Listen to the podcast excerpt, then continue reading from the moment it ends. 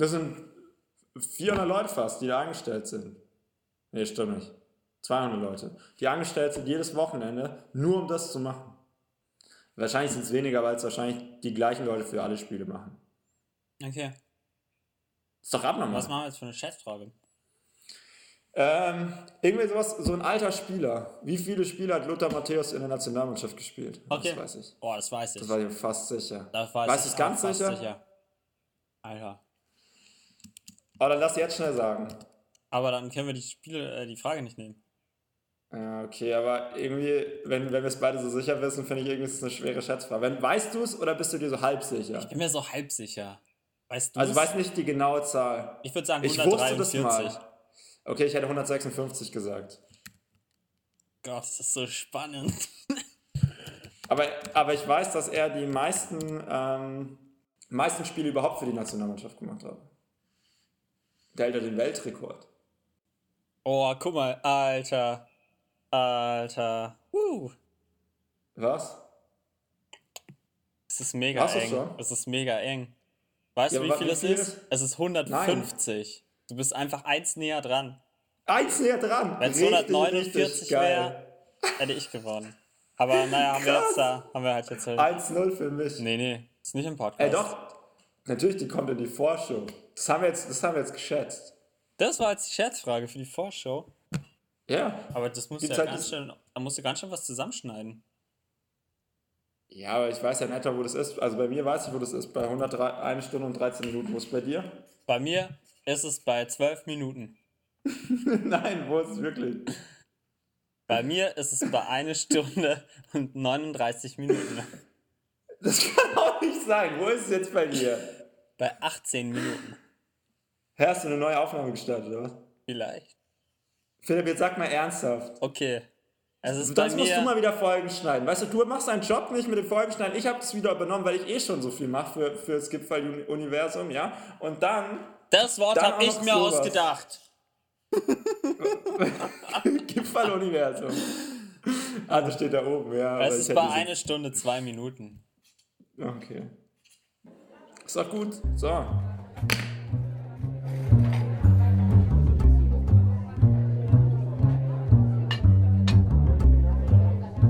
Los geht's. Hi Philipp. Hey Julian. Na? Wie geht's? Was, was haben, gut, mir geht's gut. Wir haben gerade irgendwie zwei Stunden damit verbracht, Themen zusammenzusuchen für, für alle da draußen, die, die sie interessiert. Was ist dabei, was haben wir heute für Themen so im Angebot? So grob. Was ist los?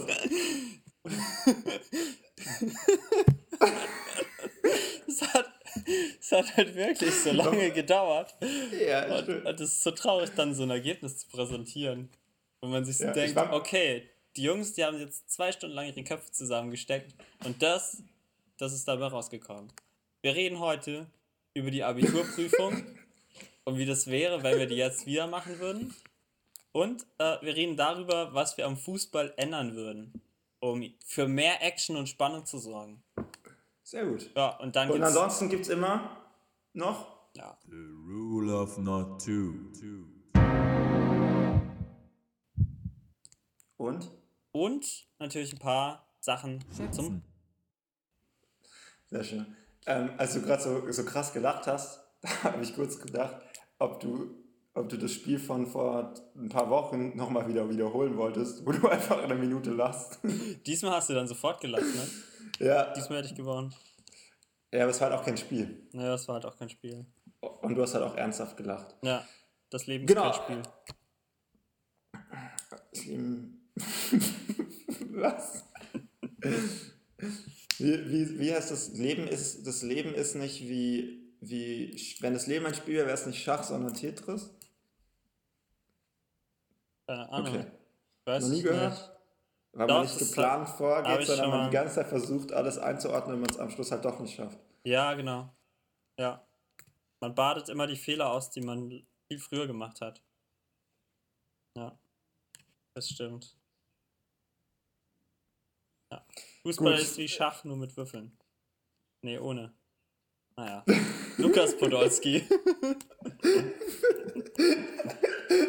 Face wie Schach, nur mit Würfeln. Stell dir mal vor, man würde Schach mit Würfeln spielen. Dann wird man immer so würfeln, welchen Zug man macht. Ja, das hat Lukas Podolski ja gesagt. Ja, nee, der hat es halt anders gesagt. Ja, der hat gesagt, Und das hat er Fußball auch ist nicht wie gesagt, Schach, ne? Das nur weißt du schon. ohne Würfel. Nee, das hat er nicht gesagt. Das kannst du nicht? Jan Böhmermann hatte so einen Podcast, in dem, oder Podcast, so eine Radiosendung, in der er sich als Lukas Podolski ausgegeben hat und den halt so parodiert hat. Und da hat er diesen Satz gesagt. Und der wurde dann Lukas Podolski zugeschrieben. Ach, ehrlich? Jan Böhmermann hat es gesagt? Ja, Jan Böhmermann hat das erfunden. Als, genial. in seiner Rolle als Lukas Podolski. Genial. Ja, richtig Das gut. ne? wusste ich nicht. Das, Fun Fact, of, Fun Fact of the Week. Das ist echt interessant. Ja. In alter bekannter Tradition in diesem Podcast präsentieren wir immer einen Fun Fact gleich am Anfang der Folge. Wäre eigentlich eine coole, coole Tradition. Ja. Schade, dass wir da nicht drauf gekommen sind früher. Ja. So vor fünf Jahren. Dieser Podcast Ähm, könnte so viel besser sein. Wenn ja, wir beide aber er nicht könnte auch so wären. viel schlechter sein. Stille. Gut. Nichtsdestotrotz. Ähm, ich hatte neulich Besuch da und dann hat, haben wir so darüber, unterhalten- darüber unterhalten, ähm, wie das eigentlich wäre, wenn man jetzt die Abiturprüfung nochmal schreiben müsste. Mhm. Und ob man das schaffen könnte, ohne oder mit Vorbereitung. Was denkst du? Also ich glaube, ich müsste mich auf jeden Fall vorbereiten. Für Mathematik. Ja, okay. Weil das ja alles so realitätsfern ist, dass man das danach nie wieder braucht. Und deswegen müsste ich mir das alles wieder aneignen. Aber ich glaube, es wird relativ schnell gehen. Eigentlich. Also es ist halt so eine Übungssache, dass man da dann wieder schnell und fehlerfrei arbeiten kann. Okay, ich will es nochmal, die Frage geht im Prinzip nicht so darum, also man muss nicht die gleiche Leistung in der Abiturprüfung bringen, die man damals gebracht hat, sondern man muss nur bestehen. Also im Schnitt besser bestehen. als vier sein sozusagen. Oder von mir ist in jedem Fach besser als vier sein, wie auch immer. Aber man nimmt, also damals hat man ja, so wie wir beide, halt immer richtig, richtig gute Noten abgesandt. Überall. Nur falls irgendwelche potenziellen Arbeitgeber diesen Podcast hören, dann hören sie jetzt auf zuzuhören. Äh, Weil muss man sagen, dann sind sie schon lange keine potenziellen Arbeitgeber. Aber egal. Ähm, genau, auf jeden Fall. Genau, es geht eben nur darum, dass man besteht. Ah, okay. Fuck. Das war so ein Loch, in das ich mich gerade reingeredet habe. Gut, egal. Ja. Also, was denkst du? Mathe. Mathe siehst du als Schwierigkeit? Ja, obwohl ich echt immer voll gut war in Mathe, glaube ich, dass äh, ich mich da einfach nochmal reindenken und reinarbeiten müsste, weil sonst würde ich mich da echt an vieles gar nicht mehr erinnern, was wir da so gemacht haben und wie das dann funktioniert hat. Ähm, dann Musik natürlich. Ich habe ja ähm, Musikabitur gemacht und diese ganzen Ah. äh, musiktheoretischen Sachen, so ähm, Intervalle hören oder so einen kleinen, äh, kleinen Satz komponieren oder so, das kann ich alles nicht weil ich das dann danach halt auch nie wieder gemacht habe. Das ist eigentlich total schade, dass ich das jetzt gar nicht mehr kann, aber das müsste ich auf jeden Fall äh, ausgiebig üben. Genauso müsste ich auch Also- ganz schön viel Saxophon üben. Also, ich habe das Gefühl, ich müsste mich echt ganz schön, ganz schön doll vorbereiten auf dieses Abitur. Ja, Das ist echt interessant. Ähm, aber ich habe auch einen bestimmten Theo- kurz, Leistungsanspruch, in der- den du vielleicht nicht hast, deswegen sehen wir das ja, anders. naja, es geht ja in der Frage nicht um Leistungsanspruch, sondern nur ums Bestehen sozusagen. Ja, das kann Ähm. ich nicht. Nein, ernsthaft, ich müsste auch, um zu stehen, müsste ich, glaube ich, was für Musik machen. Okay, ähm, ist es so, dass man in der Theorieprüfung für Musik muss man Intervalle hören? Ja. Ist ja eigentlich was Praktisches. Ah, nee, das stimmt gar nicht. Das war ja ein Praxisteil. Ah. Aber es gab, es gab nämlich beim Praxisteil gab es einen Theorie-Praxisteil und einen praktischen Praxisteil. Also es gab halt den Teil, wo du wirklich Musik gemacht hast und halt ein Instrument gespielt hast und dann gab es noch den anderen Teil, wo du solche Sachen wie Intervalle hören machen musstest und sowas. Und das Okay. finde ich ist ja irgendwie schon Musiktheorie, aber halt doch praktisch abgefragt. Praktisch. Weil du kannst es halt nicht Musiktheorie praktisch angewandt. Du kannst es halt nicht anders abfragen.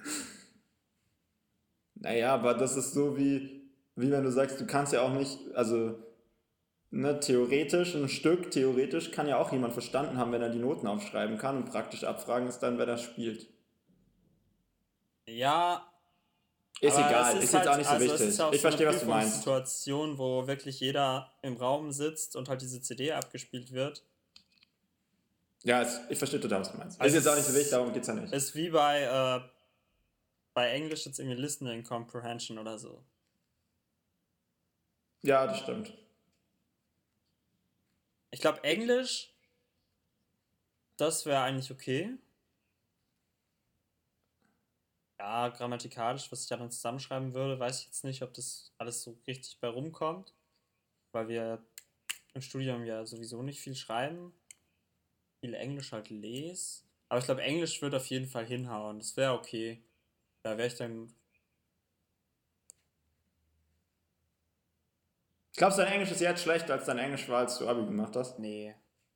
Ja, aber ich eben. weiß nicht, wie mein Schriftenglisch ist. Weil ich nie schreibe. Aber glaubst du auch, aber Schrift. Das kann jetzt Ja, aber man nicht schreibt- so schlecht sein. Ja, aber man liest ja auch Ähm, mehr, ne? Mein Deutsch.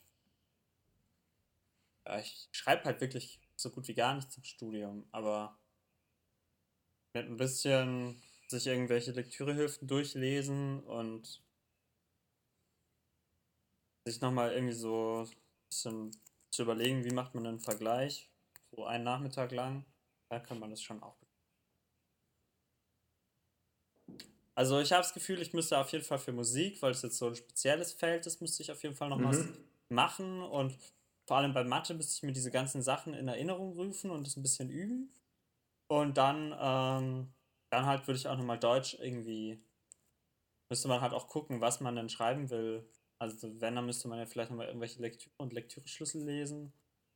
Und dann nochmal irgendwie so halt so, vielleicht auch ein paar Stilmittel pauken oder sowas. Aber so, Okay, wie viel Zeit bräuchtest du, was denkst du, wie viel Zeit brauchst du, um zu bestehen? Vorbereitungszeit. um zu bestehen, eine Woche. Mhm. Okay. Eine Woche würde ich sagen. Ja, okay. Das habe ich auch gesagt. Ja, also ich muss ja nur bestehen. Ja, geklärt, ne? Ja, ja, genau. Ja, ich glaube, bei mir ist zum Beispiel anders, weil ich glaube, dass Mathe zum Beispiel ist halt gar kein Problem und das liegt daran, dass das, was wir halt in Mathe gemacht haben, also bis auf so Rotation, da müsste ich mir die nochmal kurz angucken, weil ich das jetzt nicht so oft machen musste, aber das musste ich auch im Studium machen.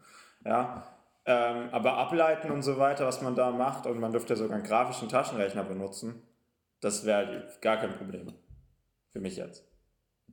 Weil ich das halt im Studium die ganze Zeit machen muss. Ja, So. Und ähm, deswegen wäre Mathe, da will ich glaube ich gar keine Zeit. Also da will ich vielleicht eine Stunde nochmal drauf verwenden, mir das mit den Rotationen anzugucken. Aber wenn ich nur bestehen will, wäre das mir irgendwie egal. Und ich finde Deutsch ist schwer, weil es ja andere Lektüren sind heutzutage. Ach so, ja, ich dachte, dass ich dann mit meinen Lektüren von damals das machen Nee, nee, du würdest schon die jetzige Prüfung müsstest du im Prinzip schreiben. Oh. Ja, genau. Und deswegen finde ich, ist Deutsch echt schwer. Man könnte, dann würde dann vielleicht sich auf, wenn man sagt, man will bestehen, dann vielleicht lieber die Gedichtinterpretation Dann würde ich die. Gedichtinterpretation machen. Genau. Weil Wobei man da ja dann trotzdem auch die Gedichte nochmal, also dann müsste man ja diese ganzen zeitlichen Kontexte und so wissen. Aber ich glaube, das wäre weniger Vorbereitungsarbeit, als jetzt drei Lektüren zu lesen und halt auch wirklich durchzuarbeiten. Naja, aber ich will ja nur bestehen, also würde ich halt die drei Lektüre-Hilfen lesen. Die Lektüre-Schlüssel von Reklam, drei Stück. Da standen eh immer wirklich wichtige Sachen, standen eh immer nur in den Reklamhilfen drin. Ja, okay, das ist auch noch. In dem einen Lektüre-Schlüssel stand das drin, ähm, hier über das Werk von Kafka. Der Prozess, dass es so aufgebaut ist ähm, und dass es so erinnert an die Tora im, Jü im jüdischen Glauben. Und dass anscheinend auch das Gebe Gebetsgebäude, ähm, die Synagoge, auch irgendwie, das heißt dann irgendwie auch die, das hat so einen ähnlichen Namen wie die Heilige Schrift sozusagen. Und auch dort ist es so, dass man so durch verschiedene Räume muss, um zum, zum Ziel zu kommen. Und es gibt auch beim Prozess diese Schlüsselparabel, da mit diesem alten, mit diesem Mann, der Ewigkeiten nicht rein darf, der vor diesem Wächter sitzt und Ja. immer fragt, ob er weiter darf. Ja. Und der Wächter lässt ihn nicht weiter, bis er stirbt. Und dann sagt der Wächter, naja, du hättest halt auch einfach durchgehen können, so vom Ja. grob. Genau, und da ist es ja auch so, dass es dann sozusagen Raum für Raum gibt und in jedem Raum sitzt nur wieder ein anderer Wächter, und dass das eben auch so erinnert an diese Vorstellung in der Synagoge, die aber auch eine Vorstellung ist für das Leben. Also, dass es auch im Leben so ist, dass man sozusagen durch Räume, Räume gehen muss, um ähm, so diesem, diesem Kern nahe zu kommen. Das stand im Reklamheft, habe ich danach in jeder Klausur verwendet.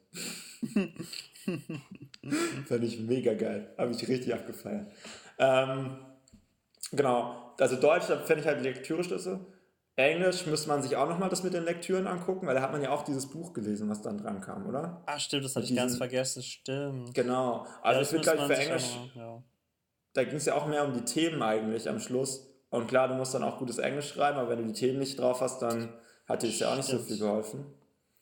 Und, und dann habe ich ja noch Aber Politik konnte man in. Englisch nicht auch so eine Diskussion machen, wo irgendwie so eine These Ah ja, so ein aufgestellt wird?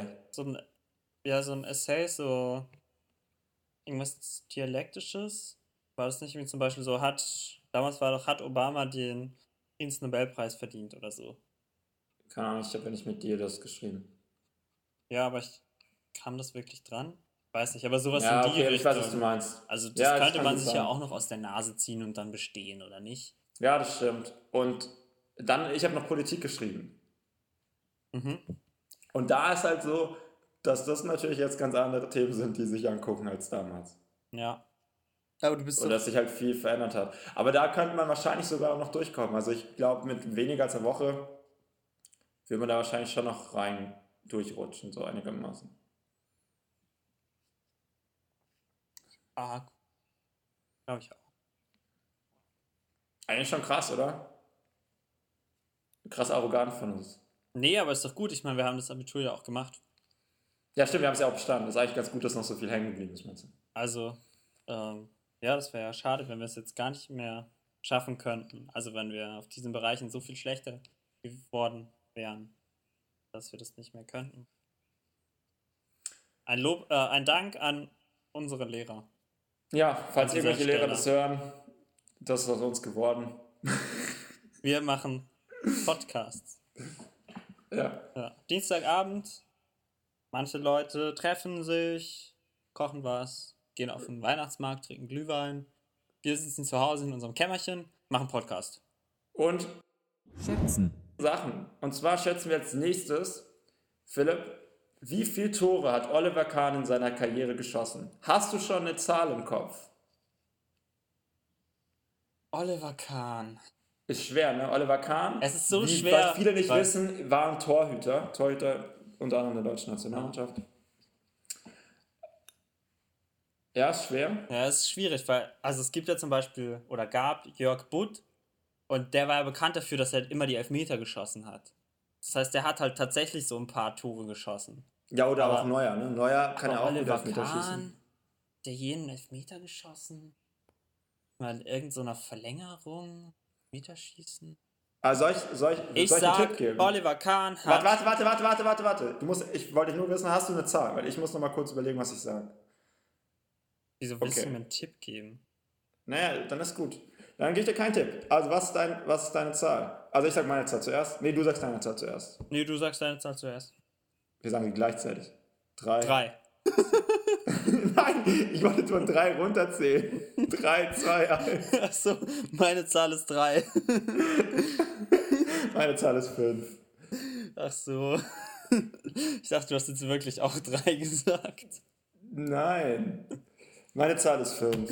Ich habe Oliver Kahn mal gesehen, wie er einen Elfmeter geschossen hat. Wow. Ich weiß mal nicht mehr, ob er getroffen hat oder nicht. Wann war das? Aber wir haben ja auch nur gefragt, wie viele Tore. Naja, gut, das hilft eigentlich trotzdem. Ähm, weiß ich nicht, irgendwann mal bei irgendeinem Nationalspiel. Das fand ich immer mega cool. Aber vielleicht war es auch bei FIFA und ich habe ihn einfach rausgewählt. Ähm, er hat null Oh Tore nein. geschossen. Er hat null Tore geschossen. Und damit hatte ich recht. Hast du gewonnen. Oh, Mist. Ah. Ich Krass. hätte echt gedacht, dass er mal ein Tor geschossen hat. Ich hätte sogar das Gefühl gehabt, ich habe mal gesehen, dass er eins geschossen hat. Es wird ja immer besser bei dir. Ja, krass. Hat er kein Tor geschossen. Ja. War ja auch nicht sein Job. Aber er wollte doch mal eins schießen. Weißt du das? Also mit der Hand wollte er ein Tor machen. Da lag irgendwie, lag Bayern oder so, lag hinten. Und Ah, dann ist Oliver das. Kahn mit nach vor Ja, im Strafraum und dann hat er den Ball mit, mit der Hand ins Tor befördert. Weil er irgendwie so einen Aussetzer hatte.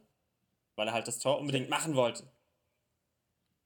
Ah, Das wäre wär doch cool, wenn Torhüter im Strafraum des Gegners auch die Hand benutzen dürften.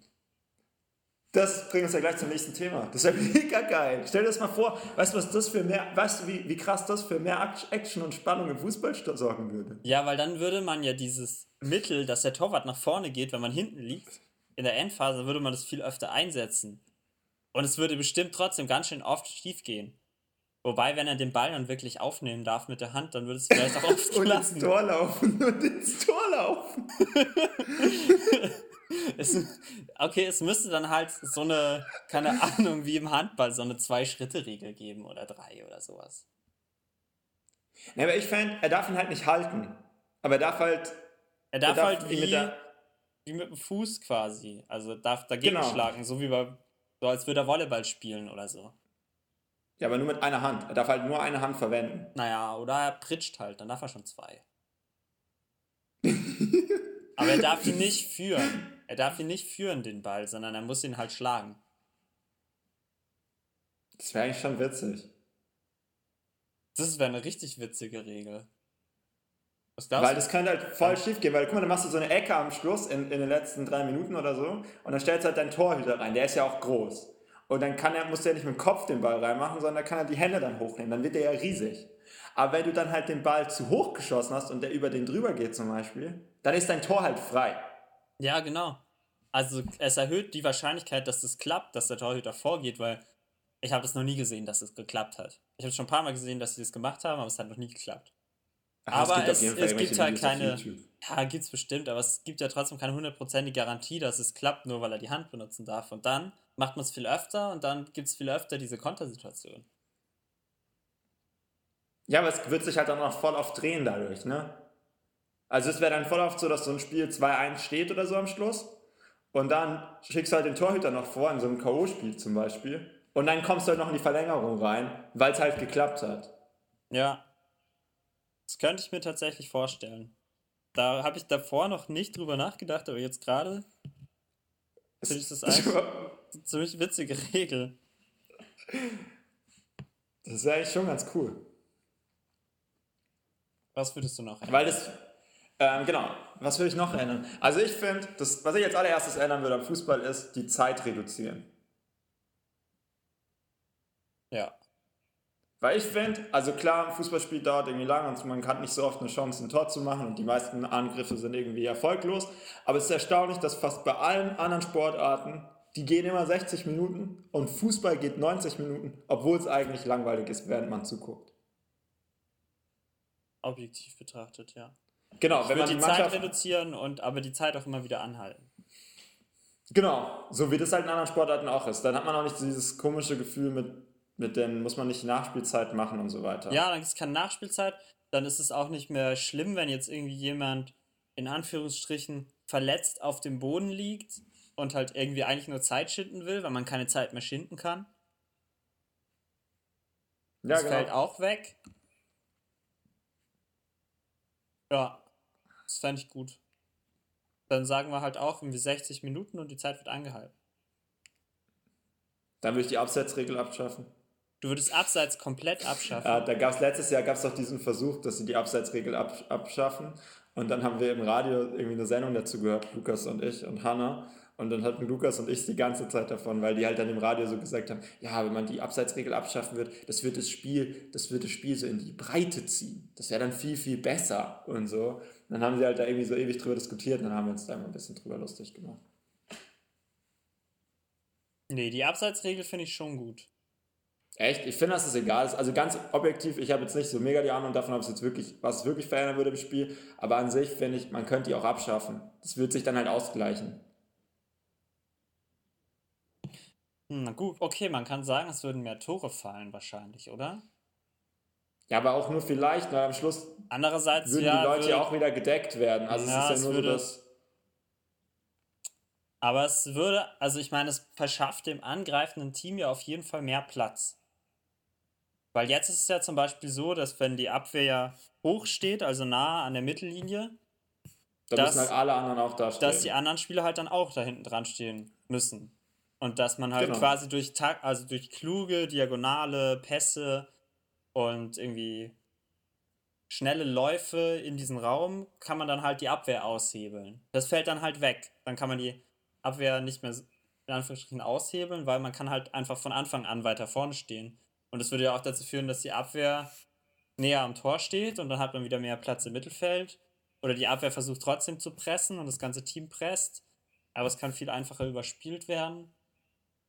Ja gut, aber kann ja auch dann zum Beispiel sein, dass halt blöd läuft, wenn dann ein Hauptteil deiner Mannschaft irgendwie relativ weit hinten ist und die andere Mannschaft hat halt da noch zwei Spieler, die die so einigermaßen decken oder so.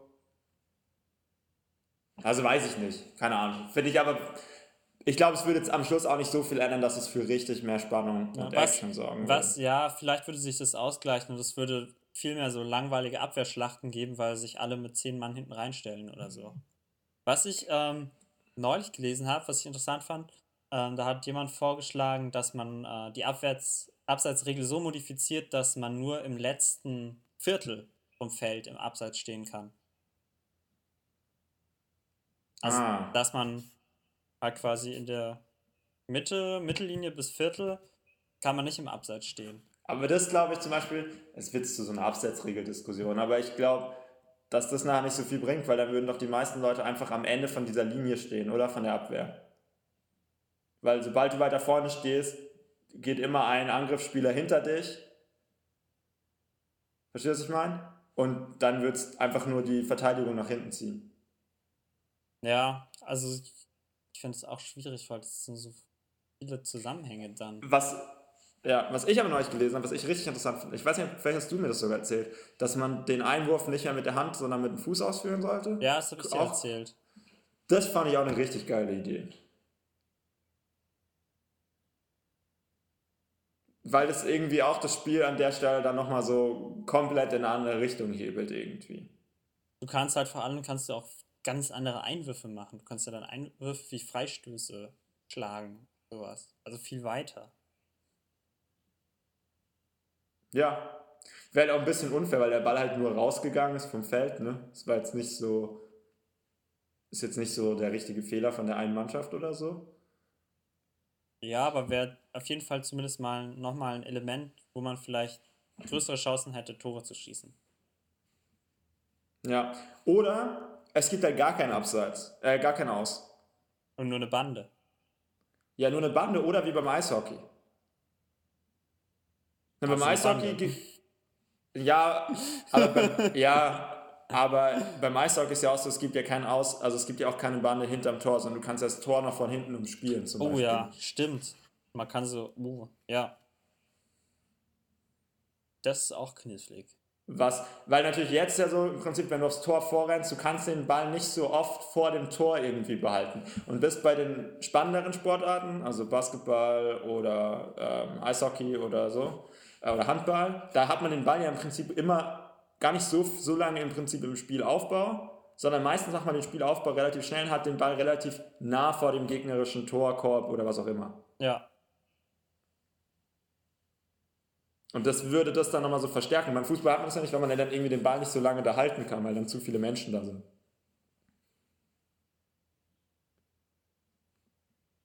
ein Aus hinterm Tor. Ich stelle mir das witzig vor, dann rennt so halt mit dem Ball vor, rennt am Tor vorbei, rennt hinten, rennt hinten wieder rum und dann siehst du so den Tor, Torhüter, wie er so von der einen Seite, von dem einen Pfosten auf die andere Seite von der anderen Pfosten rüber rennt oder so. Ja, da würden auch ganz neue Pässe möglich sein. Ja, dann machst du so, du machst eine Flanke von hinterm, von hinterm Chor, Tor nach vorne und dann macht ihn jemand mit dem Kopfball rein. Ja. Oder du schießt auf der einen Seite am Tor vorbei, aber in so einem Winkel, dass es auf der anderen Seite rauskommt und dann macht ihn einer rein. Ja.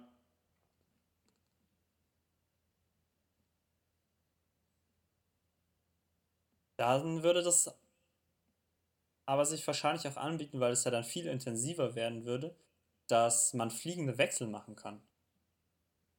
Also, so wie bei, bei anderen Sportarten auch so, Handball oder Basketball, dass du immer wieder frische Spieler rein rotieren kannst. Dann hast du vielleicht auch mehr, mehr Spezialisten, also dann kannst du für den Angriff bringst du deine ganzen Spezialisten und für die Defensive bringst du deine Spezialisten. So wie das da ja oft ist beim Handball. Und es würde halt Ja. auch dafür sorgen, dass ähm, der ganze Kader irgendwie regelmäßiger zum Einsatz kommt und vielleicht wird die Verletzungsanfälligkeit sinken. Und das Spiel aber trotzdem intensiver werden, weil immer frische Spieler auf dem Feld sind. Also statt einem Wechselkontingent einfach, dass man immer wechseln darf, wie man will und wann man will und wie oft man will. Was hältst du davon? Klingt eigentlich auch ganz gut. Ähm, wenn wir noch bei den Spielern sind, ich glaube auch, was Fußball zum Beispiel echt gut tun wird, wenn die halt mehr so ein Drafting-System einführen würden. Boah, da machst du jetzt natürlich ein ganz anderes Fass noch auf. Ja, ja, aber ich will das noch hinzufügen. Also, dass Ja. es zum einen, dass es eine Begrenzung gibt, von wie viel die Spieler kosten. Und, also zum Beispiel beim Basketball ist es so, dass die halt draften und dass die schlechteste Mannschaft darf halt zuerst sich einen Spieler aussuchen, sozusagen, von den neuen Spielern, die es jedes Jahr gibt. Das ist halt ein bisschen anders, weil es hier über das College-System funktioniert und so. Aber so in, in irgendeiner Form könnte man das ja auch umsetzen, zum Beispiel in der Bundesliga. Dass es halt so einen Pool an neuen Spielern gibt, die irgendwie in die Liga aufgenommen werden. Und dann darf halt die schlechteste Mannschaft darf sich halt zuerst einen aussuchen aus der letzten Saison. Und damit werden halt dann, das würde so das Insgesamte, es würde nicht im Spiel selber, aber so im insgesamten Wettkampf würde es mehr für mehr Action und Spannung sorgen. Ja, weil es halt ausgeglichener sein würde. Genau, weil halt Ja. dann eben eine gute Mannschaft halt dann nicht sich den nur die ganzen Topspieler leisten kann und kann dann der HSV jedes, jedes Jahr abkackt. Zum Beispiel. Aber der HSV, der würde sich halt dann trotzdem irgendwie hier Van der Vaart holen. Obwohl er die Chance hat auf irgendwelche jungen Spieler. Aus Ähm, Traditionsgründen. Genau. Ja, klar, ich meine, Gehaltsobergrenzen oder Transferobergrenzen wären auf jeden Fall sinnvoll. Aber die müsste man dann halt, jetzt müsste die FIFA halt durchsetzen, dass es dann, oder zumindest die UEFA, dass es halt in allen Ländern dann so ist, oder in allen Ja. europäischen zumindest. Ja, ja, klar. Weil sonst Aber würde das ja niemals eine dazu. Bundesliga machen. Also also eine Liga würde es ja nicht allein machen. Ja, aber ich finde auch, also dieses Drafting-System finde ich total gut. Ich weiß jetzt noch nicht so Ja. genau, wie man das dann halt, da müsste man die ganze Struktur ein bisschen ändern. Ja, man müsste halt mega viel ändern. Ne? Das wäre jetzt nicht so eine kleine Änderung, wie man darf jetzt auch mit dem Fuß äh, reinschießen. Ja, also ich meine, alle Vereine haben ja ihre Jugendmannschaften, zahlreiche und was passiert dann, also dann könnten die Vereine das ja nicht mehr haben, oder? Ja, aber so, genau, die, halt die, Jugend, die können die immer noch haben, die Jugendmannschaften. Aber die können die Spieler halt nicht unbedingt dann direkt selber nutzen. Oder Aber halt nicht nur. bildest du ja Spieler aus, die du halt nicht selber hast am Ende. Ja, genau. Also, kann natürlich sein, dass du den ja nicht selber hast. Naja, dann kann er dann gucken, wie man das dann genau machen würde oder so. Dann kannst du natürlich auch sagen, du bildest halt keinen Spieler mehr aus, aber wenn alle keinen Spieler mehr ausbilden, dann hast du halt auch keine guten Spieler mehr, die du überhaupt haben könntest. Ja, also es wäre dann so ein, das wird dann relativ schnell hin und her gehen und am Schluss wird halt rauskommen, dass immer noch am besten wäre, dass jeder die Spieler ausbildet, weil am Schluss will er ja trotzdem gute Spieler haben. Fertig. Und theoretisch könnte man die ja dann, selbst wenn man das dann so machen wird, könnte man ja sagen, die müssen halt eine Saison bei der anderen Mannschaft spielen oder so. Oder man, man darf die halt, man, die werden dann ausgeliehen in ihrer ersten Saison oder so. Ne, da geht es ja auch nur um die jungen Spieler, das muss man ja auch noch sehen. Es wird ja dann nicht um die Spieler gehen, die dann, die jungen Spieler sind ja auch selten dann die allerbesten Spieler in der Saison, äh, in der Liga. Ja, es geht nur um Top-Talente, klar.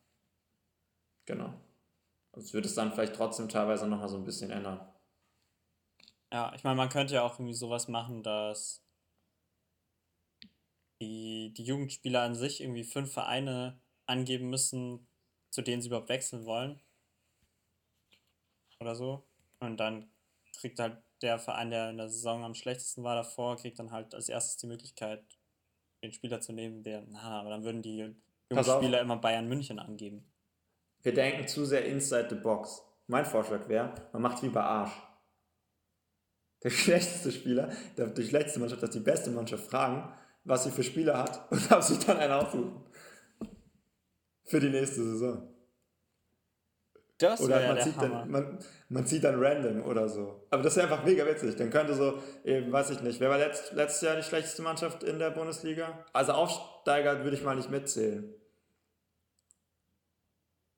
HSV?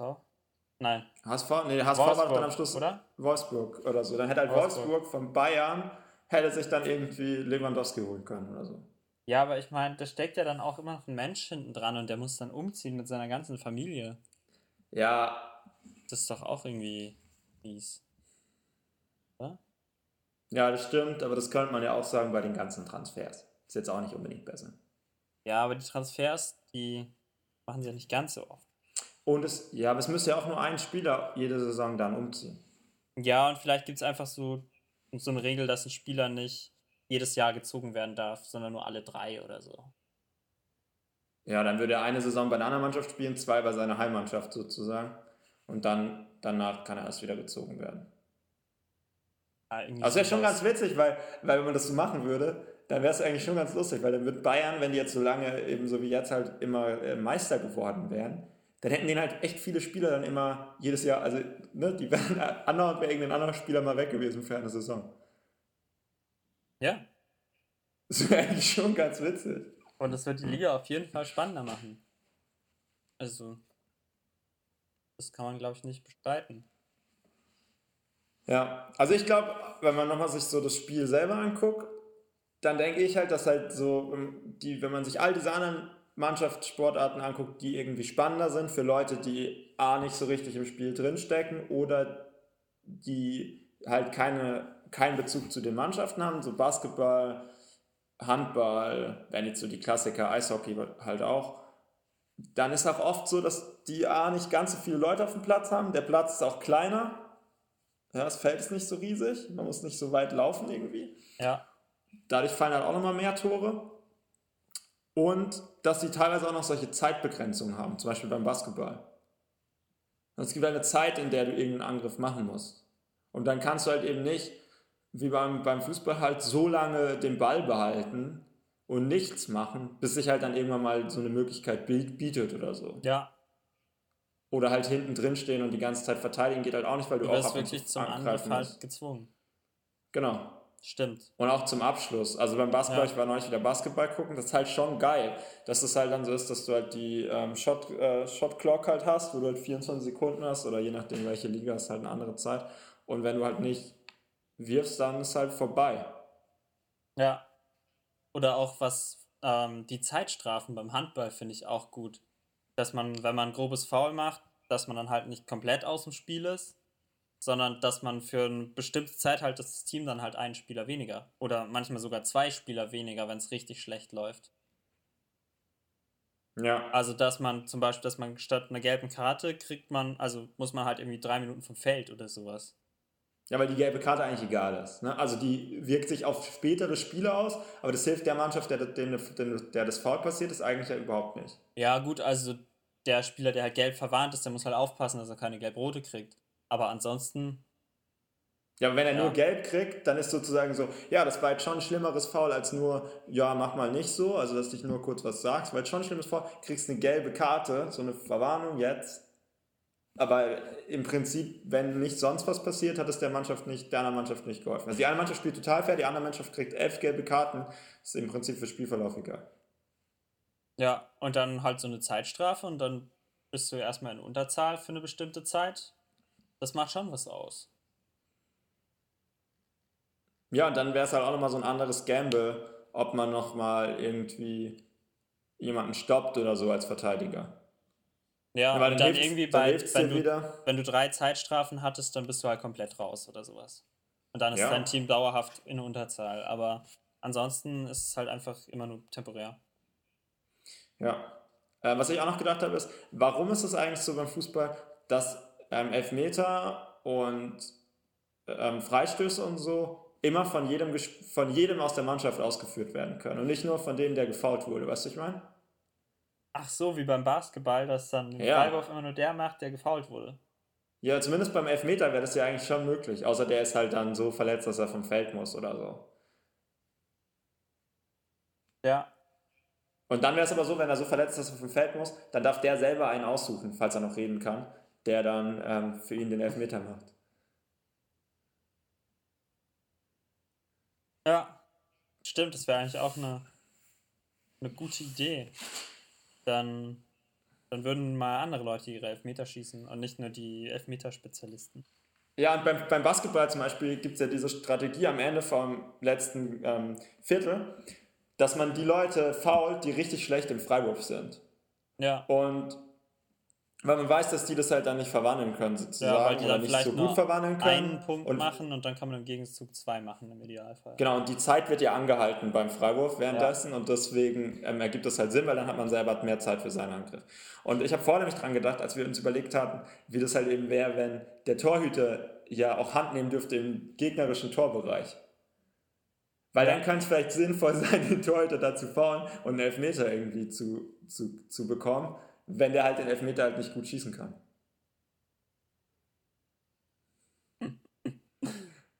Und dann könnte es halt sein, dass sich dann entwickelt, dass man dann im, in den letzten 10 Minuten, wenn man hinten liegt, den Torhüter halt ein, einwechselt gegen einen normalen Spieler, weil man halt weiß, dass der dann gut den Elfmeter schießen kann. So wie das Holland doch gemacht hat bei der letzten Europameisterschaft oder WM oder so. Ja, Da hat doch Holland das so gemacht, dass, ich glaube es war Holland oder Belgien. Ich dachte aber, eine von den beiden Mannschaften, da haben die doch den Torhüter, oder irgendeine Mannschaft hat den Torhüter ausgewechselt, äh, irgendwie in, in, in der letzten Hälfte der Nachspiel, äh, in der Verlängerung. ach, um einen besseren Elfmeterschützen zu haben. Ja, was ist noch? Ich weiß ja, nicht welche stimmt, Mannschaft aber welche war. Mannschaft war das? Ich glaube Belgien. Ja, kann auch sein. Ja, ja, weiß es nicht mehr. Ja, wie auch immer.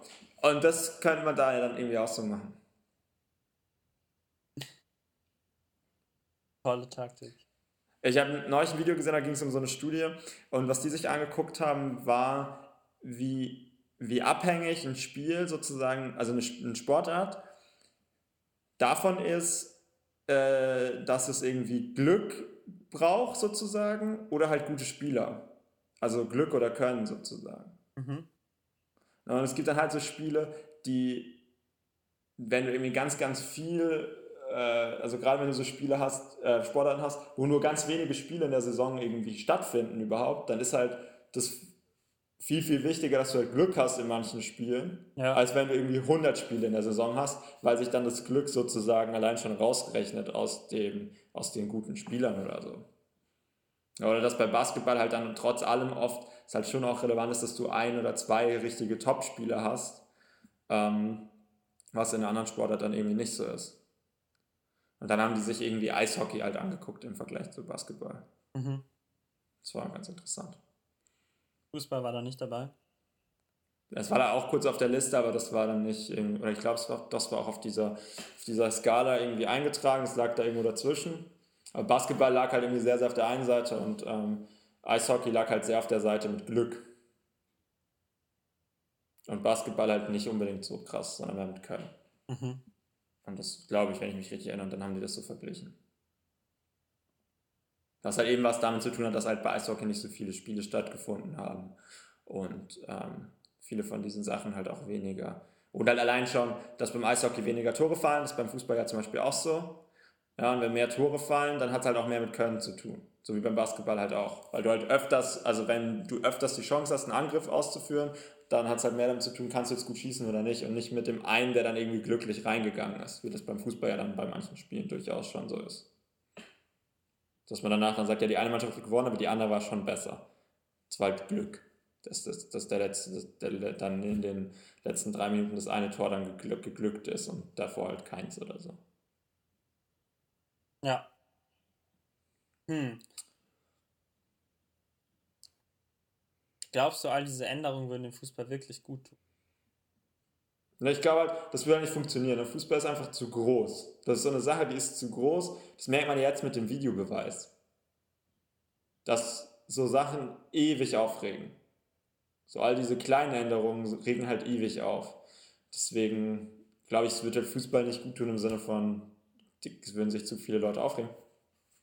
Aber ich glaube schon, jetzt wenn man nicht die Sachen ernsthaft so umsetzt, wie wir sie jetzt gesagt haben, wortwörtlich, sondern sich die Ideen, die wir jetzt hier präsentiert haben für die FIFA, ähm, nimmt und dann eine Kommis- Kommission dran setzt, ohne Franz Beckenbauer, die das dann bearbeitet, dann kann ich mir schon vorstellen, dass, dass viele von diesen Sachen schon was verbessern würden.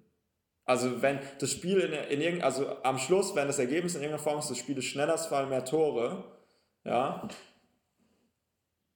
dann wird das Fußball helfen. Glaube ich schon. Ja. Das glaube ich auch. Also ich- Und ich meine, es ist ja auch so langfristig gesehen ja auch so ein, einfach so ein Gewöhnungsprozess, oder? Also die Leute würden es ja dann irgendwann schon akzeptieren und vergessen, dass es irgendwann mal anders war und dann gut finden. Dann würden es vielleicht noch mehr Leute gut finden. Und ich glaube auch nicht, Ja. dass irgendwie, also es wäre ja trotzdem immer noch unwahrscheinlich viel Emotion im Sport und bei Fans und so weiter. Das ist ja beim Basketball auch so. Ja, kann man nicht sagen. Also das wird jetzt ja nicht das aus dem Fußball rausnehmen. Ich glaube halt, warum Fußball so groß ist, ist halt von all diesen Sportarten, ist es die Sportart, die halt, um sie selber zu spielen, am einfachsten zugänglich ist. Na, also bei Basketball, Handball brauchst du irgendeinen Platz, auf dem du den Ball aufprallen lassen kannst. Das geht in den meisten Plätzen nicht. Selbst die meisten Basketballplätze, die irgendwo mal auf einem Schulhof sind, sind dann doch zu uneben, um da wirklich ernsthaft zu spielen oder so. Ja? Und du brauchst einen Korb, der irgendwo hängt. Ja, Ja, beim, Basket, beim, beim Handball könntest du noch irgendwie gegen eine Wand werfen, aber so vom Prinzip her oder durch, durch zwei Pfosten oder so, aber das kannst du ja nicht. Ähm, Volleyball brauchst ein Netz, ja. Eishockey kannst du gleich vergessen. Und insbesondere heutzutage, wo der See nicht mehr zufriert im Winter. Und bei Fußball brauchst du halt einen Ball und eine Wiese. ja, und dann benutzt du halt noch irgendwas, vier Gegenstände, um zwei Tore zu bilden. Ja, Dann selbst kannst du Fußball so. spielen. Ja, genau. Aber du kannst ja selbst ohne schon fast Fußball spielen.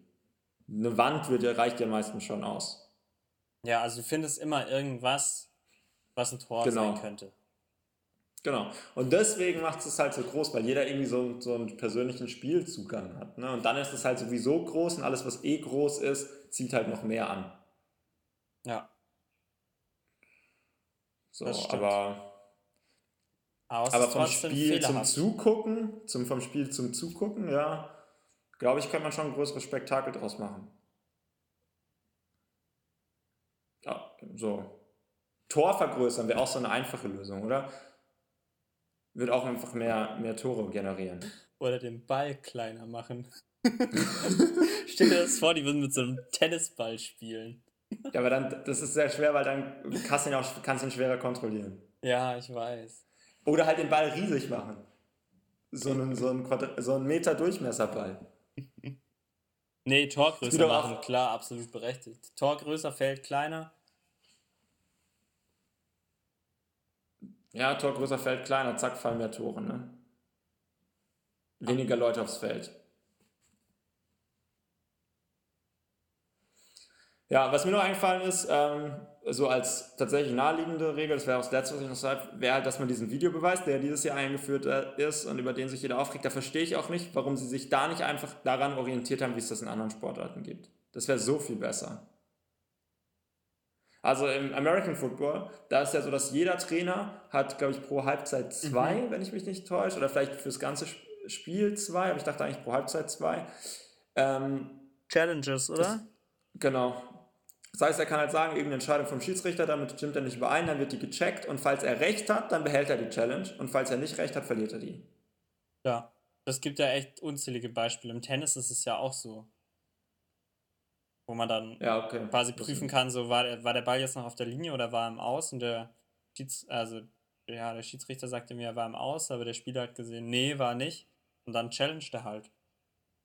Und wenn er recht hat, dann behält er die Challenge, wenn er nicht recht hat, verliert er die, oder? Ich weiß nicht, ob das dann auch so ist oder ob er einfach nur irgendwie so, keine Ahnung, drei Challenges hat. Aber das mit dem, ob er recht hat, also wenn er recht hat, behält das und wenn nicht, dann verliert das, finde ich gut, total gut. Ähm, ja, das wäre voll einfache Lösung. Oder wenn der Videobeweis jetzt fürs Erste, wo man ihn äh, einführt in der Testphase, ähm, wenn der halt wirklich nur Sachen entscheiden würde, die man wirklich objektiv entscheiden kann. Also Abseitsentscheidung. Erstmal. Und dann lass die Leute sich dran gewöhnen, dass der Videobeweis abseits Fehlentscheidungen aufdeckt. Und dann vielleicht als nächster Schritt Handspiele. Und der macht jetzt irgendwie alles, oder wie Und jetzt, das nochmal? ja, jetzt ist es ja so, dass er irgendwie nur eingreifen darf. Ähm, eigentlich darf er nur eingreifen, wenn der Schiedsrichter ähm, eine Entscheidung trifft, die er, also das habe ich neulich irgendwie gelesen, das ist irgendwie der genaue Wort- Wortlaut gewesen, die er, wenn er ähm, das, das Ganze sich nochmal auf Video anschauen würde, die er dann anders treffen würde. Mhm. Also man darf nicht sagen Fehlentscheidung, sondern Entscheidungen, die der Schiedsrichter anders treffen würde, wenn er nochmal die Möglichkeit hätte, sich das anzuschauen.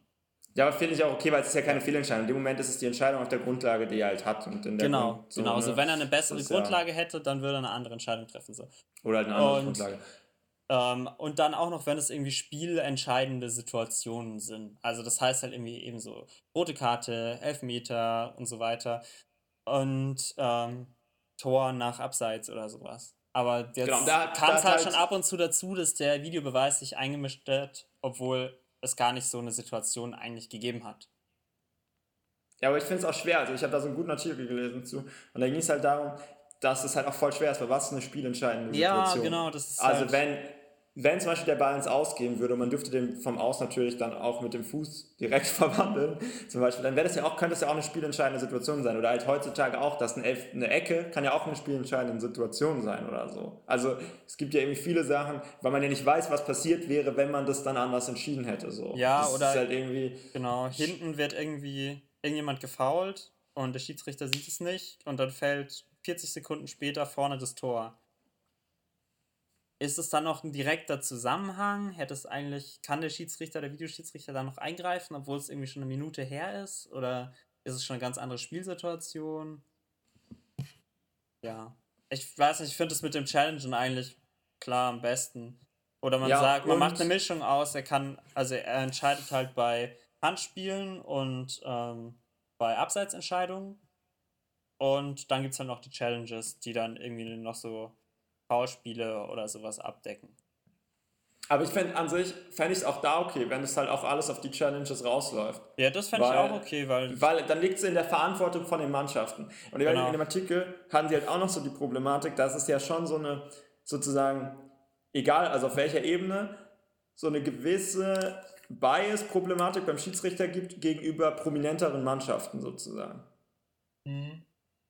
Ja, also dass es natürlich schwerer ist, wenn man jetzt als Schiedsrichter irgendeine Entscheidung trifft und dann auch noch weiß, die wird nachher gechallenged sozusagen vielleicht, dann gibt man, wenn die jetzt gegenüber einer besseren Mannschaft sozusagen ist, also wenn jetzt gegenüber den Bayern sozusagen eine Fehlentscheidung getroffen wird, als gegenüber einer kleineren Mannschaft, weil das halt viel, viel dann gegebenenfalls halt vielleicht relevanter ist oder so. Und dass das halt auch auf beiden Ebenen das dann verändert, dadurch, dass jetzt der Videobeweis hinzukommt. Ne? Der Schiedsrichter selber ist dann vielleicht eher geneigt dazu, die Entscheidung in die eine oder andere Richtung dann kippen zu lassen, weil er weiß, okay, wenn das dann nachher wird es dann vielleicht vom Videobeweis eh aufgehoben, dann mache ich das lieber jetzt schon mal gleich so, damit ich nachher nicht blöd dastehe. Aber auch der Videobeweistyp wird dann vielleicht auch eher sagen, ja, okay, eher dann dazu tendieren, dass der Schiedsrichter sich wohl auch eher anders verhalten hat. Also ganz un unbewusst.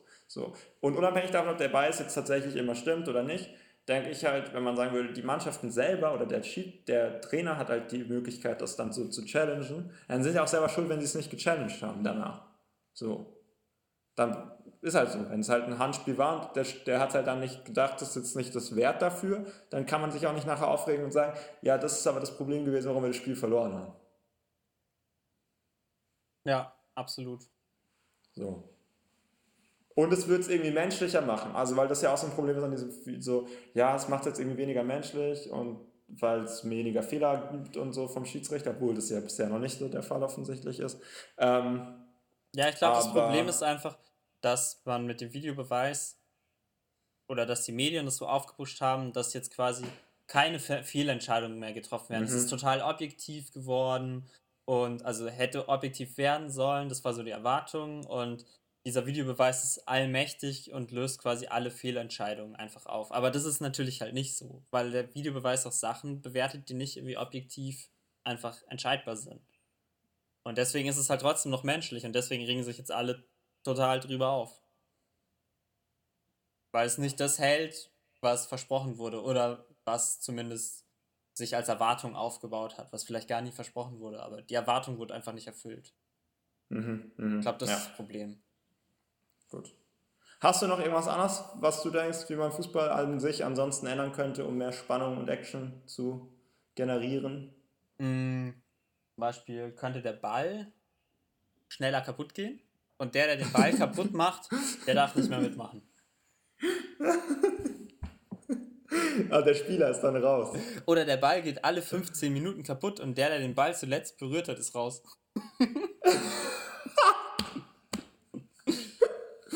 Und gesperrt für die nächsten Spiele. Ja, Äh, so ein bisschen wie so Oder- eine Bombe, aber man weiß nicht genau wann. Oder man weiß nicht ganz genau wann er, also nach 15 Minuten, dann geht, also zwischen 15 und 20 Minuten geht er kaputt, aber man weiß nicht genau wann dazwischen. Ja. Und dann ist es immer so, das Spiel läuft dann 15 Minuten normal und dann ruft der Trainer von der Seite rein und dann fässt keiner den Ball an für die nächsten 5 Minuten. Oder man versucht sich so gegenseitig abzuschießen. Du hast zuletzt berührt. Du hast zuletzt berührt. So. Es wird aber voll interessant, dann wird man ab und zu einfach dem Gegner den Ball geben, weil man denkt, dass dann der Gegner halt den Ball kaputt macht in dem Moment. Ja. Weißt du, ich meine? Oder was, was noch eine krassere Ebene wäre, man schießt den Schiedsrichter an und dann geht der Ball kaputt, dann ist der Schiedsrichter raus. Und dann bricht totales Chaos aus. Das wäre mal ein interessantes Spiel. Und man schafft den Schiedsrichter halt ab und die Spieler müssen sich selber einigen. ja, so wie das überall. Also Mit so Basis wenn man, wenn man selber, demokratischen Entscheidung. So die, Spiel, die, die Uhr wird ja immer angehalten und dann geht so ein Spiel, geht zwar eigentlich nur 30 Minuten, aber es dauert dann immer so eine Woche. Dann machen die so, Ja, bei- bei- bei Cricket so, ist das ja so so? Feldbetten auf, auf dem Feld und übernachten da. das ist ja geil. Bei Cricket ist das ja so. Es gibt Cricket-Spiele, die gehen drei bis fünf Tage. Ja? Ja. Also dann geht dann ein Spiel, geht halt drei bis fünf Tage. Ich glaube, manche gehen drei, manche fünf. Aber auf jeden Fall drei mindestens. Und dann geht man halt abends nach Hause und am nächsten Tag spielt man weiter. Das ist halt ganz geil. Ich habe mit so Leuten drüber geredet, die sich das dann halt auch schon angeguckt haben und so. Und die meinten halt, ist halt wieder so, so wie bei Baseball auch. Es ist was anderes. Also da ist das Spiel im Prinzip auch jetzt eben nicht so actionreich und spannend die ganze Zeit. Ja. So, so wie Fußball. Aber ähm, man hat halt dann, es dauert halt so lange, dass es halt sowas ist, was man nebenher macht. Also man trifft sich da halt eigentlich um. um es kann jetzt ein bisschen laut werden, weil Hannah macht sich was zu essen nebenher.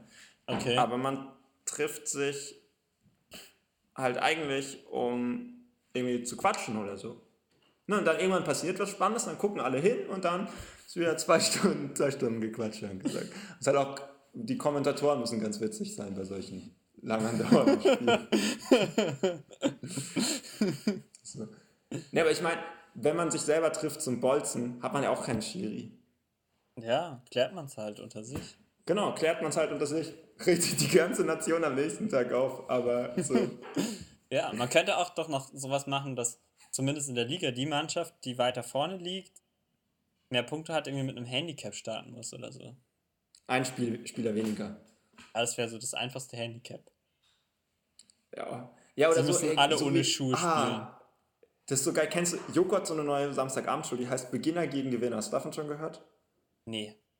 Das ist richtig geil. Da tritt ein Top-Athlet an, in irgendeiner Sportart oder irgendwas, gegen einen Beginner, der das halt im Prinzip noch nicht wirklich gemacht hat.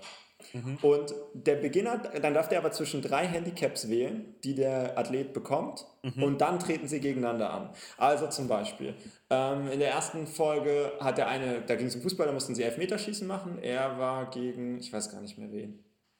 Ich glaube Arne Friedrich oder so. Aber ganz Ja. sicher bin ich mir nicht.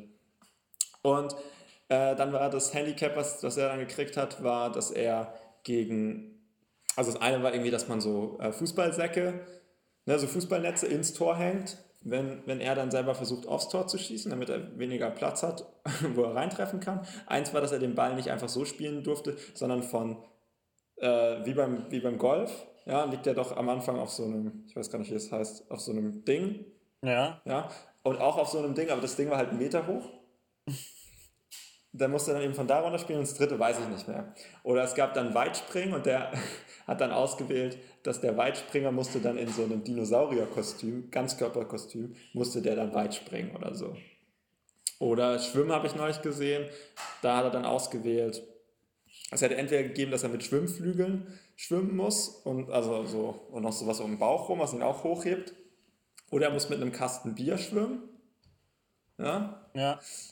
Ähm, oder er hat zwei ferngesteuerte Motorboote hinten dran, die in die andere Richtung fahren, die er aber mitziehen muss. So, so Sachen gibt es dann im Prinzip. noch. Und es ist halt echt ganz geil, weil halt, also es, die Show ist halt cool, weil am Anfang geht es immer darum, okay, welches Handicap wäre jetzt das Beste?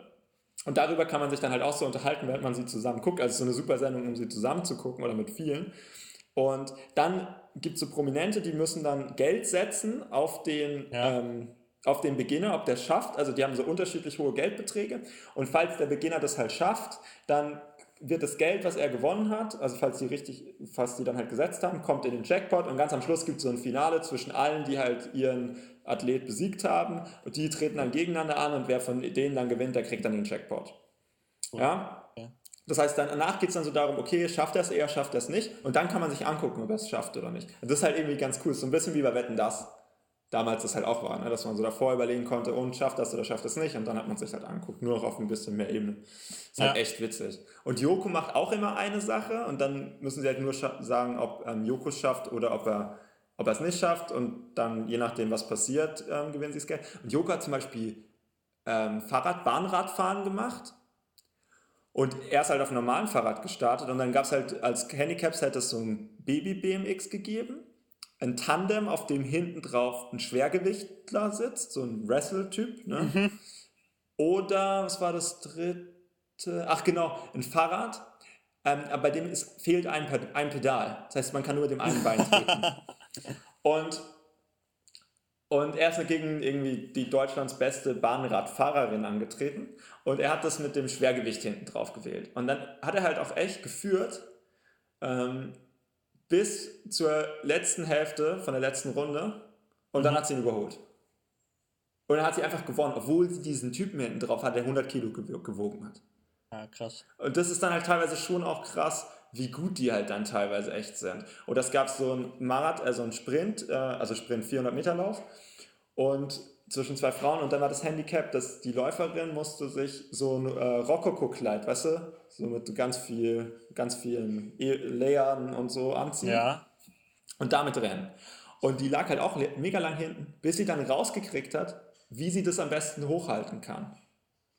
Und dann hat die halt, dann, dann konnte sie halt durchziehen und hat dann noch gewonnen. Und ganz oft ist halt so das irgendwie relevant, ähm, wo halt die Leute am ehesten sich irgendwie, ne, wenn das noch relativ nah da dran ist, wie die normalerweise den Sport betreiben. Einer hat Kugelstoß gemacht, dann hat er halt statt einer 9 Kilo, eine, statt einer 7,5 irgendwie eine, ich glaube, was war das? 16 Kilo Kugel oder so gekriegt, eine deutlich schwerere halt. Ja. Und ähm, aber es ist halt im Prinzip immer noch eine Kugel. Und die anderen Sachen wären gewesen, dass er halt einen Fernseher zum Beispiel stoßen muss oder so. Und das halt dann vielleicht weiter weg von dem normalen. Wäre eine richtig, richtig geile Sendung. Und so wäre das, könnte man das ja dann auch dort machen, dass es halt so eine Art Handicap dann für die Mannschaft gibt, die halt besser ist. Ja, das Tor könnte ja auch kleiner sein. Dann auf das Ja, oder spielen. sowas. Oder die Fußballschuhe sind schwerer oder. Keine Ahnung. Ja, wäre auf jeden Fall witzig. Sie müssen alle mit verbundenen Augen spielen.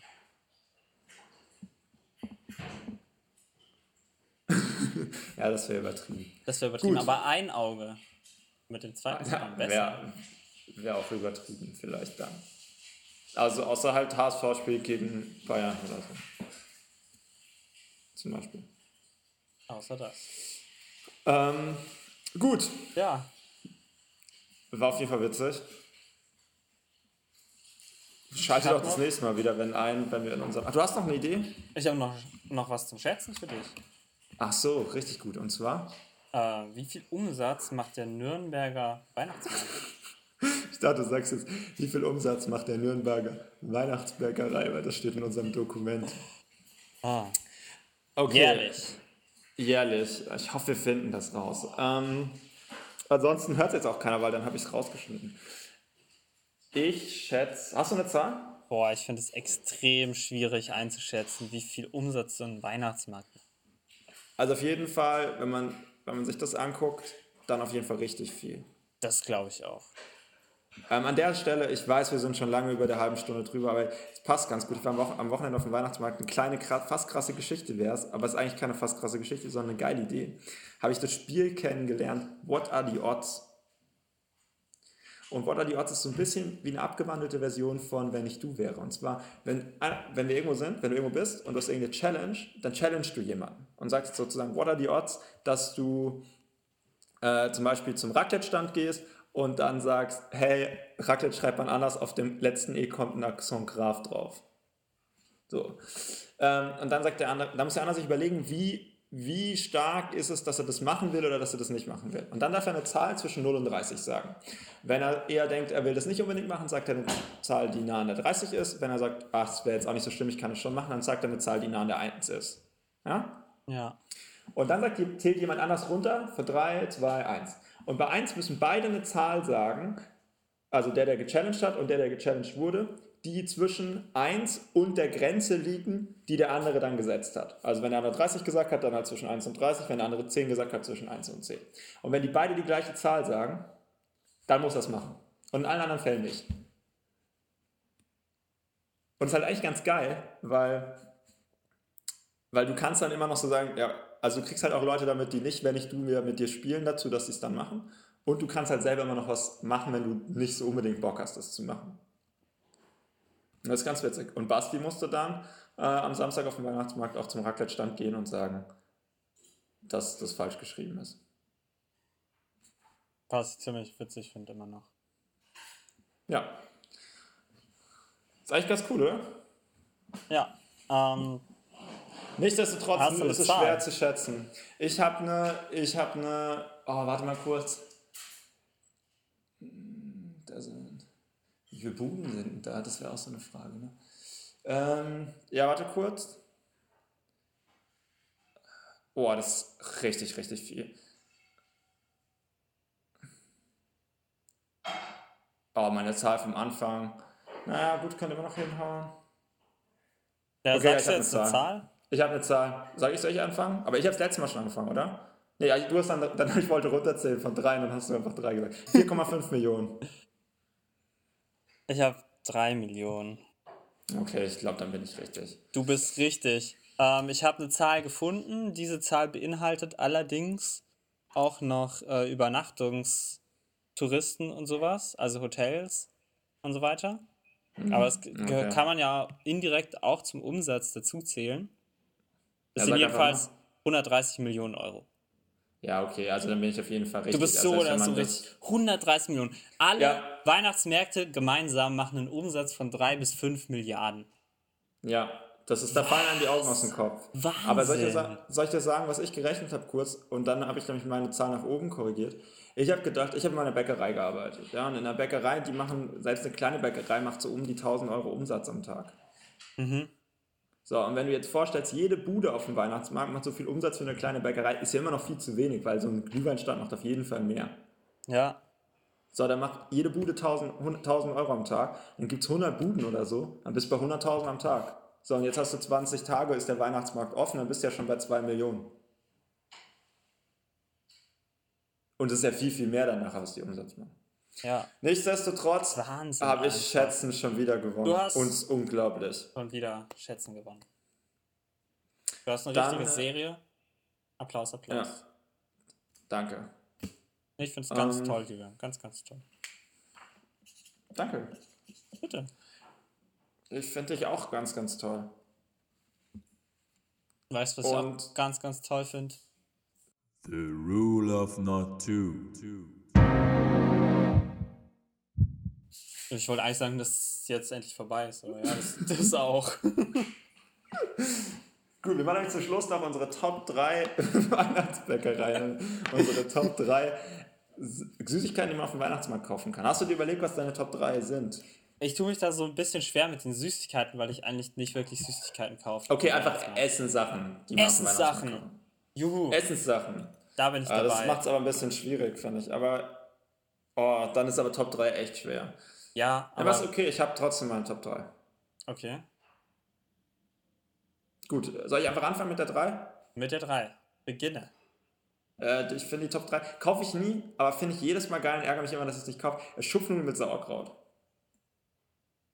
Okay, das habe ich auch noch nie gekauft.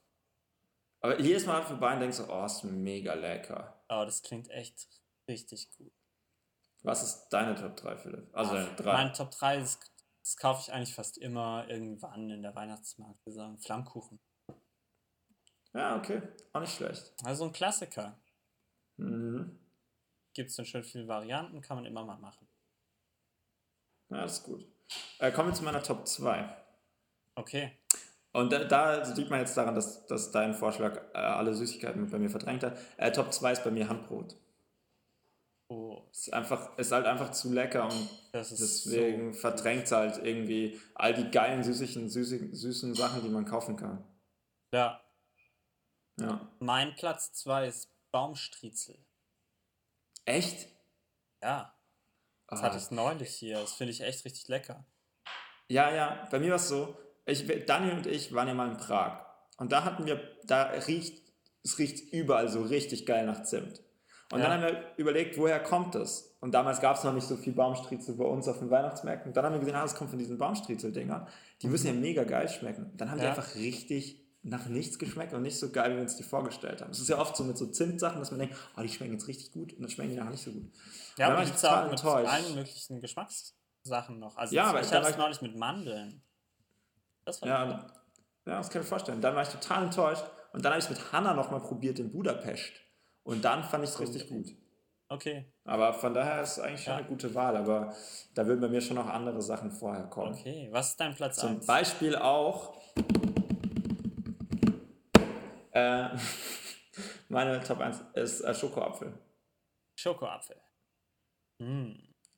Schokoapfel ist richtig geil. Esse ich eigentlich auch immer nur vom Weihnachtsmarkt oder halt manchmal, wenn es sonst noch gibt. Aber irgendwie ist immer man eine Schokofondue geile. macht. Ja, aber da macht man ja auch nie Schokoapfel eigentlich. Da macht man Schoko-Erdbeeren oder sowas. Ja, beim Schokofondue machst du auch Apfel. Aber das finde ich was anderes. Banane. Ja, aber so, so Scheiben, ne? Ja, klar. Natürlich Ja, aber das finde ich das ist was ganz anderes. Ja, aber das finde ich schon was anderes, weil. Das Beste, beim weil die Schokolade nicht heiß ist. Nee, ich finde nicht. Also ich finde, was im Schokoapfel geil ist, man hat die besten Sachen. Man hat den. Der Apfel ist richtig frisch und knackig, weil dann ist ein guter Schokoapfel. Und ähm, man beißt sozusagen rein, man hat das Harte von der Schokolade außenrum und man hat dann innen trotzdem diesen frischen Geschmack vom Apfel. Und bei Schokoapfel, bei Schokofondue finde ich zum Beispiel, ist der Apfel dann oft zu weich. Außerdem ist die Schokolade dann ja auch nicht so richtig hart und knackig, sondern es ist halt eben mehr so eine Schokosauce. Ja, kann ich dir nicht übereinstimmen. Ja. Das Okay, ist ja auch meine das ist Top dein 1. Platz 1, ja. Bei mir wäre das nicht mal unter ferner Liefen gewesen. Bin irgendwie nicht so. Habe ich, glaube ich, noch nie gekauft auf dem Weihnachtsmarkt, so ein Schoko. Dann mach das doch dieses Jahr mal. Ich kaufe Vielleicht dir auch einen. ich das, ja, können wir, können wir in Konstanz ja machen. Ne? Ja. Konstanzer Weihnachtsmarkt, bester Weihnachtsmarkt. Nein, eigentlich nicht, okay. aber ist schon cool. Ist, ist ja auch nicht so wichtig. Aber gut, dass wir nochmal mehr, mehr Zeit in diese Folge packen. Ja. Ja, meine Top 1 ist dein Platz 2, das Dresdner Handbrot.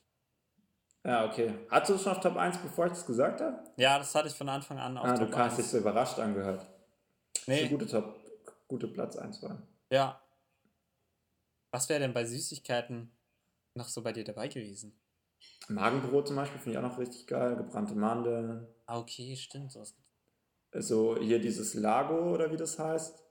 So diese frittierten äh, Teigsachen und so. Ach, klar. Ähm, Mini-Donuts. Aber ist jetzt nicht so typisch Weihnachtsmarkt. ja, das stimmt. Käsekuchen. Waffeln. Waffeln. Gibt's auch hey, du, du, bist du nicht so, du bist so ein krasser Crepe-Fan, oder? Seit dem Europapark Crepe. bist du eigentlich doch echt. In war habe ich doch Crepe. Bei uns gibt es ja Crepe für 1 Euro. Zimt und Zuckercrepe für 1 Euro. Da hole ich mir mal eins. Ja, das kann nichts ist- sein. Ich kann hier kein. ist- Ich esse in Deutschland kein Crepe mehr. Geht nicht. Bin ich total Alter, das ist ein richtig gutes Crepe. Und ich finde, bei Crepe, Crepe für 1 Euro Zimt und Zucker ist auch der anständige Preis für ein Crepe. Und ich habe schon so viel Geld bei denen ausgegeben, wie ich da vielleicht in meinem ganzen Leben davor, außer im Europapark, nicht für Crepe ausgegeben habe. Gefühlt. Ein Euro für Ich hatte halt schon ist 12, natürlich echt 15 ziemlich Crepe oder so gekauft. Und ich hätte da kein einziges gekauft, wenn das 2,50 Euro gekostet hätte. 2,50 Euro ist ja schon günstig auf so einem Ja, ja, ich weiß, aber ich, das ist nicht auf dem Weihnachtsmarkt. Ja, Hier im, Schoko, aber im Schokoladen. Ja, auf dem Weihnachtsmarkt unten ja. drunter kostet. Ja, ja, genau. auf dem Weihnachtsmarkt unten drunter. Den Weihnachtsmarkt unten drunter. Ja, das ist halt unter dem Laden. Ist ein Weihnachtsmarkt. Ist ja nicht so wichtig. Ja, hören wir einfach auf zu reden, oder?